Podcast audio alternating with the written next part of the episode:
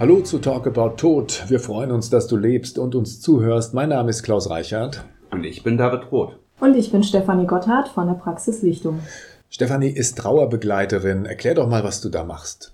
Ja, als ähm, Trauerbegleiterin würde ich sagen, bin ich die zweitbeste Möglichkeit, neben Familie und Freunden einen Trauerprozess zu begleiten. Ich glaube, machen Daran können wir gleich anknüpfen. So wirklich machen kann man das nicht nennen. Es ist etwas, wo ich Menschen unterstütze, wieder in die Selbstermächtigung, in die Selbstmacht könnte man auch nennen, wieder einzufinden, dass sie ähm, aus einer Situation heraus wieder am Leben teilnehmen können, Lebensfreude entwickeln können.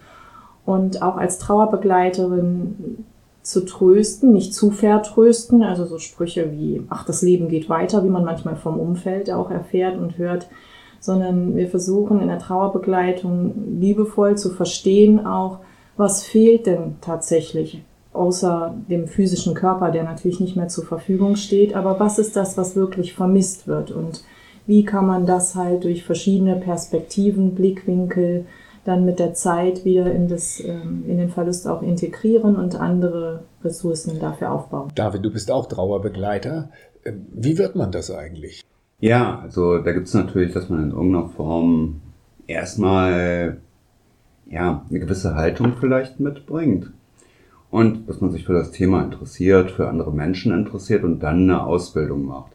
Und da gibt es halt natürlich ganz viel da draußen, da muss man auch so ein bisschen schauen, das ist eine Ausbildung, die zu mir passt. Es gibt jetzt seit ein paar Jahren so etwas wie ein Gütesiegel des Bundesverbands Trauerbegleitung, wo man das machen kann, aber wo über dieses Siegel und diese Standards hinaus natürlich an jedem Ort, wo ich dann hingehe, du Stefanie, du bist bei der Chris Paul gewesen und auch mit der Mechtel Schröter-Ruhpieper da unterwegs gewesen. Ich bin noch vor dieser Zertifikatszeit bei Jorgos Kanakakis gewesen. Und da gibt es einfach sehr, sehr viele, die das anbieten. Und wo ich dann lerne, mich mit dem Thema zu befassen, aber natürlich auch erstmal mit meiner eigenen Trauer, mit den Themen, die ich bei mir habe, damit ich überhaupt die Trauer anderer zulassen kann. Dass ich halt nicht einfach Ratschläge gebe oder sage, das macht man so oder so, sondern dass ich mich mit Menschen bewusst auf diesen Weg begeben kann. Stefanie, wieso bist du Trauerbegleiterin geworden? Ich meine, das ist ja, wenn man so an seine eigene Kindheit denkt, jetzt nicht ein Beruf, der einem sofort einfällt. Die Leute wollen ganz unterschiedliche Dinge werden, aber Trauerbegleiterin oder Trauerbegleiter ist etwas ganz, ganz Ungewöhnliches. Also ich habe mich mit 16 oder 17 in der Schule überlegt, ich werde Trauerbegleiterin als Traumberuf. Ähm, das hat sich über Lebenswege entwickelt. Es gab verschiedene ähm, private Erlebnisse, wo viel äh, Trauerverlust dran gebunden gewesen ist. Aber es war auch ein großer Zufall gewesen. Ich habe ähm, in einer Arztpraxis früher gearbeitet und habe mich dann weiter beworben in eine Klinik und ähm, habe dort als Familienberaterin eigentlich für onkologisch Erkrankte gearbeitet. Und mein damaliger Chef hat dann gesagt, Mensch, guck mal, ob du nicht in die Sterbebegleitung gehst. Da war ich ähm, um die 20. Und dann habe ich gedacht, du liebe Zeit, Sterbebegleitung, das war für mich ganz duster und das halte ich nicht aus und ähm, eher total gruselig und mit Schrecken behaftet. Und dann habe ich das aber kennengelernt in der Klinik und muss sagen, es war eines meiner größten Geschenke, auch das in so frühen Jahren zu erleben denn die Orientierung, auch sich wieder über Farben, über Bäume, ähm, so vieles halt, was die Natur hergibt, zu freuen, ein bewussteres Leben zu gestalten. Die Chance hatte ich in dem Alter schon, dass ich nicht so schnelllebig auf den ähm, Zug des Lebens eigentlich aufsteige. Die Auseinandersetzung mit diesen Themen, hast du das Gefühl, dass das Leben dadurch intensiver wird? Ja, ich glaube schon, dass das, also für mich persönlich, ne, das ist eine ganz individuelle Frage, die, glaube ich, allein von uns dreien hier jeder anders beantworten würde. Aber für mich persönlich, ähm, ich überlege nicht mehr so lange, dass man auf bestimmte Dinge wartet oder ähm, das aufschiebt, weil ich in den Trauergruppen hier immer wieder geerdet werde. David, die Frage, die man sich häufig stellt, wenn man auf einen Bestatter trifft oder auch auf eine Trauerbegleiterin ist, inwieweit das Einfluss hat auf das, das eigene Leben. Ist das etwas, was sozusagen dich auch runterzieht, dass du ständig mit Tod und Trauer zu tun hast? Oder schaffst du es einmal, dich abzugrenzen oder vielleicht sogar zu sagen, nee, ähm, gerade deshalb, weil es so ist, weil ich das so genau kenne, ist mein Leben umso besser? Also ich glaube genau das ist es.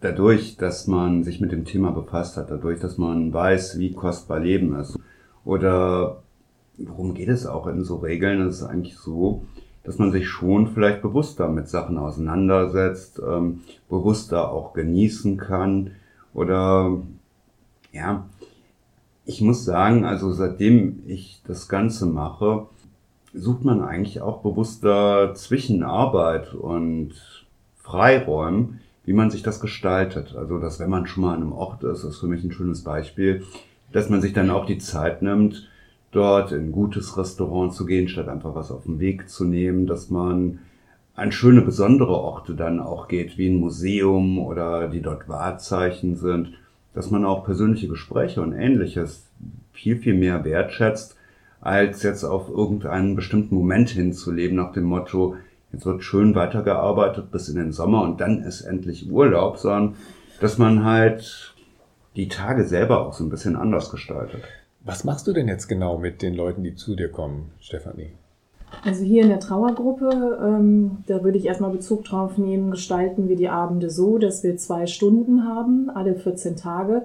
Und an diesen Abenden ist in erster Linie auch die Philosophie des Hauses mit auf den Weg gegeben, dass ein gemeinsamer Austausch ist und dass das so der Einstieg auch jeden Abends ist, dass jeder sich mitteilen kann, was ihn gerade bewegt, was vielleicht schwierig ist, was sich aber auch schon entwickelt hat, so dass es ein persönliches Mitteilen gibt.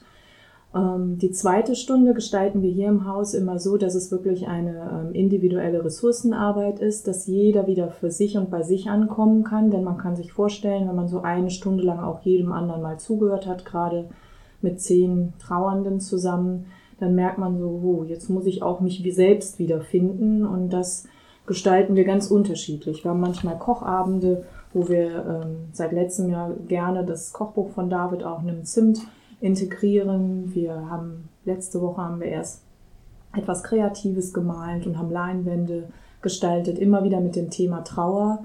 Es gibt äh, Meditationsübungen, wir machen Körperübungen und manchmal erzählen wir auch einfach nur und schauen halt, dass wir den zweiten Teil der Stunde einfach mehr wieder in die Kraft gehen, dass man überlegt, ja, was, was hat sich schon entwickelt, was ist Glück in Zeiten von Trauer? Und all solche Themen dann bewusst stärkend, auch dass die ähm, Teilnehmer ein kleines Licht, wo wir ähm, angefangen haben, auch wieder wiederzufinden. Und manchmal geht ihr auch zum Fasching, oder? Ja, genau. Fasching, ich glaub's nicht. Wir sind hier in Köln das heißt Karneval. Ach so, ja gut, aus der Ecke, aus der ich komme, heißt es Fasching. Also manchmal geht es dann auch zum Feiern, um es offen zu formulieren. Ja, tatsächlich. Wir werden mit ähm, Trauernden im Bergisch Gladbach im Karnevalszug mitgehen. Diese Idee ist aus einer äh, Gruppe, die insgesamt zwei Jahre Trauerbegleitung erfahren hat, aber auch aus Einzelbegleitungen ähm, ja, die Idee entstanden ist. Wir möchten zurück ins Leben und wir möchten das auch sichtbar machen, dass Trauer bunt ist.